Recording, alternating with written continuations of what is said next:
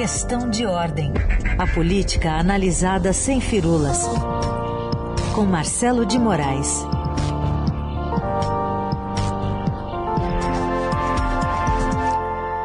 Marcelo, o vacinado, bom dia.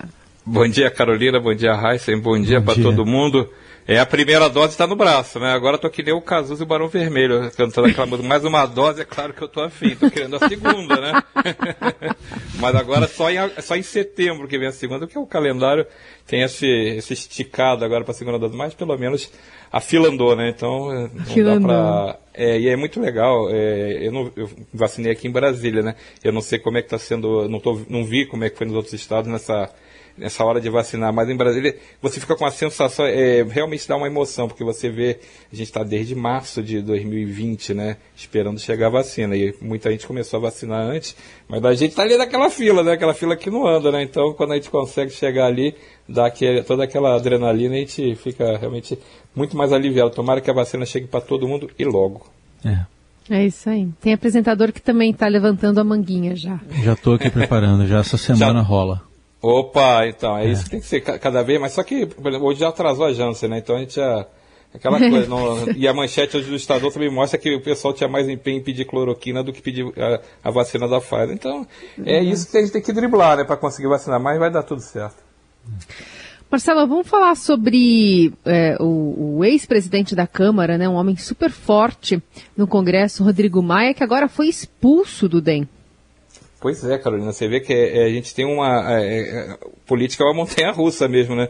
Até dois anos atrás, acho que o Rodrigo Maia talvez fosse o político mais importante dentro do Congresso, né? Presidindo a Câmara com muita influência, muita, é, muita atuação na votação das reformas, e entrou em rota de colisão justamente no processo da sua sucessão. Ele que tentou emplacar o deputado Baleia Rossi, mas num processo mal construído politicamente, em que acabaram os aliados abandonando o, a candidatura que ele defendia, do deputado Baleia Rossi, e foram para o deputado Arthur Lira. E a partir daí, Rodrigo Maia entrou em rota de colisão com o seu próprio partido, o DEM, porque achou que a Semineto, o presidente nacional do partido, fez campanha e fez mesmo para Arthur Lira e os aliados de, de Assemineto foram todos para o lado de Arthur Lira.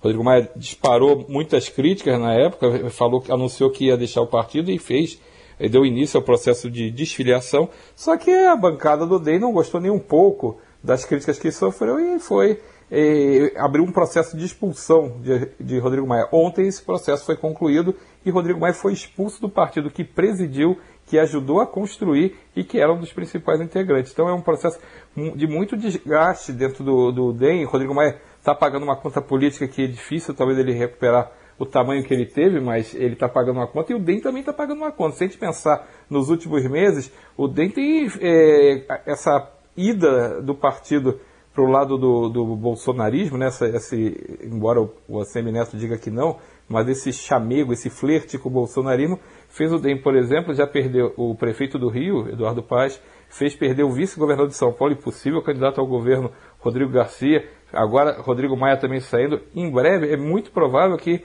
o próprio presidente do Senado, Rodrigo Pacheco, acabe saindo e o, o, o ex-ministro da Saúde, Luiz Henrique Mandetta, também. Então, o DEM está num conflito interno que vai ser, talvez, saia bem menor desse processo. E é aquela história, é a briga que é ruim para todo mundo. Ninguém ninguém levou vantagem. Pode até cons conseguir garantir a reeleição da bancada, dos deputados, mas como projeto nacional, ficou difícil. Eu falei ontem de noite com o Rodrigo Maia, logo depois que saiu a notícia de que a, a executiva tinha, do DEM tinha decidido expulsá-lo, e ele falou para mim: Pois é, nem o Lula conseguiu acabar com o DEM e com o PFL. Mas aparentemente o, o, o, o ex-prefeito da Bahia, Semineto, vai, da, de Salvador, Semineto, vai conseguir fazer isso. O próprio presidente do partido vai conseguir acabar com a legenda. Então está nesse clima. E isso a gente vai ver é, essa dificuldade aumentar, porque tem uma discussão, Carolina e Reis, que é quem é o candidato do centro. Vai ter candidato do centro, o centro vai conseguir criar uma terceira via. E quando você tem esses players tão importantes é, brigando entre si, fica cada vez mais difícil fechar um, um, um acordo político que seja forte para 2022, né? Mas o, o, o Rodrigo Maia então está carimbando o bolsonarismo na testa do Semineto, é isso? Mas carimbou com força. Ele, ele além de chamar, ontem ele chamou de Torquemada Neto, né? Torquemada, para quem não sabe, era o grande hum. inquisitor da, da, da, Inquisição Espanhola, né? Ele era o inquisidor Sim. geral. E, e ele está chamando o Assemineto de, de, de, de Torquemada porque ele acha que ele não sabe aceitar a crítica. E não deixa de ser uma, uma, uma história que dá para botar na balança, porque vamos lembrar que o DEM, por exemplo, tem o senador Chico Rodrigues, aquele famoso, né, porque encontrou dinheiro o da cueca, que uhum. continua no partido, não sofreu nenhuma punição, por exemplo. Então, esse tipo de comportamento, o que, que acontece? Se mina a, a, o partido por dentro, porque se criticar, e foram críticas muito pesadas, isso é verdade, mas se criticar dar cartão vermelho no partido, é, o caso do Chico Rodrigues também não dá cartão vermelho, então é, é ruim para a credibilidade do partido que fica, fica abalada. Então, o, o, o, Rodrigo Maia aproveitou e carimbou mesmo, como você lembrou, o, a iniciativa de ACM Neto de fazer esse, essa caminhada rumo ao, governo, né, essa virada de timão do DEM na direção do governo. E falou que ele falou para mim o que ele disse foi o seguinte que, que Torquemada Neto está seguindo o caminho autoritário do bolsonarismo, tá? E e ele fala que o caminho autoridade, é, esse caminho autoritário mostra uma prática muito parecida com a do governo Bolsonaro. E aí fez todas aquelas associações, diz, lembrando que está no DNA do ACM Neto, associou ele com a ACM, o Antônio Carlos Magalhães, o antigo governador da Bahia, senador. Então fez toda uma colagem de. Foi pau puro, na verdade. Né? A gente sabe, está todo mundo é, com os nervos da flor da pele. É possível que hoje a Neto também responda, resolva reagir, mas na verdade você tem um, um, desgaste grande dentro do partido, justamente no momento, como eu falei, que você precisa começar a construir uma candidatura de centro, ou não, né? Esse, com esses episódios você acaba nem querendo construir nada porque não tem clima e não tem é, ambiente político para sustentar uma candidatura que tem que juntar tantos atores contraditórios, né? tanta gente, cada um puxando para um lado, acaba realmente mantendo essa linha que hoje está indicada, que é essa polarização entre Bolsonaro e Lula, cada um de um lado, e no meio vai ficar, por enquanto, um vazio, né? Você listou aí alguns nomes importantes do DEM, né, que estão querendo pular fora do barco. E o Rodrigo Pacheco, presidente do Senado, como é que está se movimentando até nessa busca por um nome de centro, enfim, por quem ele está sendo cobiçado?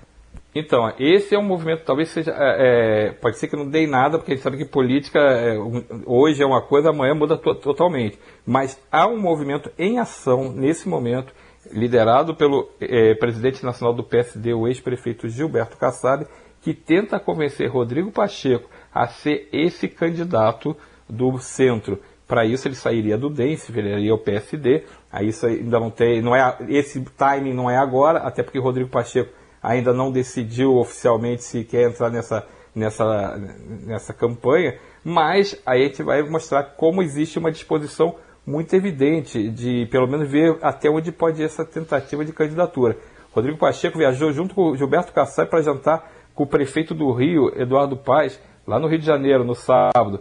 Depois os dois foram juntos de novo, só que para São Paulo, onde se encontraram com Fernando Henrique Cardoso. Depois os dois foram juntos de novo se encontrar com o ex-presidente Michel Temer. Então tem um movimento dos dois indo na direção de lideranças importantes desse bloco do meio, né, dessa turma da terceira via, que mostra que mesmo o Rodrigo Pacheco não assumindo ainda essa disposição, e ele não assume, ele inclusive nega, eu falei com ele também, e, e, ele me falou claramente que isso não é o projeto dele agora, mas a gente sabe que não é hoje, mas amanhã vira, porque se o vento mudar e ficar forte a favor dele, pode perfeitamente embarcar. Mas ele falou para mim assim: isso não é algo que eu considero como hipótese. Fico feliz com a lembrança do meu nome, o que acaba sendo um reconhecimento, mas tenho minha responsabilidade institucional com o Senado. Então ele, por enquanto, está coxando ali o alambrado, né, dando aquela, aquela, é, dando aquela desviada de assunto, mas está viajando junto com o Kassab, que não é do partido dele. Então eles estão se movimentando para ver o que acontece. Kassab falou para mim que acha Rodrigo Pacheco o melhor nome disponível hoje para se tornar esse candidato da terceira via. Ele acha que ele tem uma recepção muito boa, que ele é novo, ele sabe fazer política, mas ele é, é uma renovação. Então é, tem um movimento e a gente vai ver, provavelmente amanhã, tem um almoço previsto entre esses presidentes de partidos do centro para conversar sobre política. E é bem provável que esse nome comece a aparecer mais na mesa agora. Aquela coisa, né? a gente sabe que tem outros pré-candidatos, como o governador de São Paulo, João Dória, o próprio Luiz Henrique Mandetta. Então tem mais nome aí é, tentando entrar nesse jogo, nessa turma do setor. O Eduardo Leite, talvez o Tasso Gereissati. Então tem muita gente ainda testando o, o terreno para ver por onde vai. Mas uma coisa é você ser um, um, é, defensor da sua própria vontade. Outra coisa é um grupo defender uma candidatura de uma pessoa com tanta visibilidade, como é o caso de Rodrigo Pacheco, que hoje é o presidente do Senado e um dos protagonistas da política nacional por conta dessa, desse espaço que ele possui naturalmente. Bom, enquanto isso tem a CPI da Covid, né? Hoje tem depoimento lá do ex-secretário de Saúde do, do Amazonas, o Marcelo Campelo. Mas a CPI está procurando o Carlos Wizard, que, que é? Ele, ele desaparece feito um mago? ele, ele, na verdade, o, o Wizard, acho que, é, acho que ele quer fazer uma, um encantamento ali para não ter que falar, né? Ele está uhum. nos Estados Unidos, ele, ele não estava respondendo nem mensagens, é aquela, para quem usa o WhatsApp, ele dava aquele check, né? Aparecia aquele azulzinho, mas não, não dava retorno, né? Então ele estava vendo a mensagem, mas não respondia, e agora começou a negociar como poderá depor na CPI. Só que ninguém está satisfeito ainda com, a, com, o formato proposto pelos dois lados. O Wizard queria fazer um depoimento virtual lá dos Estados Unidos, a CPI quer ou mandar alguém lá ou trazer ele aqui. Então tem uma confusão, porque ele é considerado um desses depoimentos muito estratégicos em relação como funcionava o chamado gabinete paralelo do Ministério da Saúde, aquele que indicava quais ações o governo poderia tomar em relação ao combate à pandemia do coronavírus. Então o, o Wizard passou a ser uma, uma, um, um, elemento estratégico conforme o depoimento dele pode ter realmente bastante novidade nessa, é, é, nessa é, tática de botar o tratamento, o chamado tratamento precoce que não tem eficácia nenhuma como sendo a prioridade da, da, do Ministério. Então essas coisas vão aparecer se realmente o Wizard for participar e deve participar de alguma maneira da, do depoimento na CPI. Só que tem uma confusão que está instalada. E aí não é tanta culpa do, da CPI, mas acho que é uma culpa um pouco dos dois a CPI está tentando quebrar um monte de sigilos, é, bancário, telefônico, telemático, tudo que pode ter de sigilo, de pessoas que estão envolvidas nessas investigações, nas suspeitas. Mas está fundamentando nem sempre de, da melhor maneira. Então, o que, que acontece? Vários desses, é, dessas pessoas estão tendo, recorrendo ao Supremo Tribunal Federal para não ter o seu sigilo quebrado, estão ganhando. Então, tem, dependendo do ministro que você for sorteado, o sigilo sai ou não sai. Por exemplo, do, do Ernesto Araújo e do Eduardo Pazuello foram aprovados e deram ok. Já não foi dado agora eh, de outros técnicos da, da, do Ministério da Saúde. Então, dependendo de onde for sorteado, vai ter o sigilo. Então, tá, e a, a argumentação desses ministros que estão barrando esse, os pedidos é que é mal fundamentado o pedido. Por que, que você vai pedir a quebra de sigilo de alguém? Porque aqui tem, a CPI encontrou esse elemento assim, assim, assim. Não é isso que chega na mesa do ministro. O que chega na mesa do ministro é que essa pessoa tem, tem uma participação muito importante no ministério. Por isso queremos o sigilo dela. Então é tipo assim, é, quebra o sigilo de todo mundo só porque ela estava lá. O Supremo, aí, a não ser que seja algum ministro que realmente entenda muito do caso, esteja muito enfronhado no caso e saiba mais detalhes, não vai aceitar um pedido que se baseia numa coisa superficial. Então, tem essa trombada, essa bateção de cabeça CPI Supremo para quebrar os sigilos, e isso a gente sabe que numa CPI o que garante a prova são os documentos. A Carolina falou aqui, eu, no, acho que duas semanas ou na semana passada, a importância desse, dessa quebra de sigilos. Se você não conseguir quebrar os sigilos e se não forem bem fundamentados, as, pro, as provas são cada vez mais fracas. Então você precisa, para garantir ou a prova ou até a inocência também, você formar a, a certeza que alguém não, tá, não é responsável por um problema. Então, se não tiver isso, a CPI vai patinar, vai ficar só nessa espuma do depoimento, um senador que vai lá e dá uma, uma, uma, um dedo na cara de alguém que está depondo, um outro cara que faz, dá um depoimento mais atravessado e não vai sair muito do lugar. Então, é importante que a CPI se organize melhor e consiga, é, é, ou mude de, de, de maneira de fazer a sua quebra de sigilo, porque senão a CPI vai começar a andar em círculo. E, e, me fala um pouquinho sobre essa manifestação do, do relator Renan Calheiros, dizendo que pode chegar a 10 o número de pessoas que deixarão de ser consideradas testemunhas para se tornarem investigadas pela comissão. O que, que, é, é, que, que, quer dizer essa fala do senador? Quem que ele quer atingir? Que que ele, qual o objetivo dele em manifestar essa, essa, essa lista?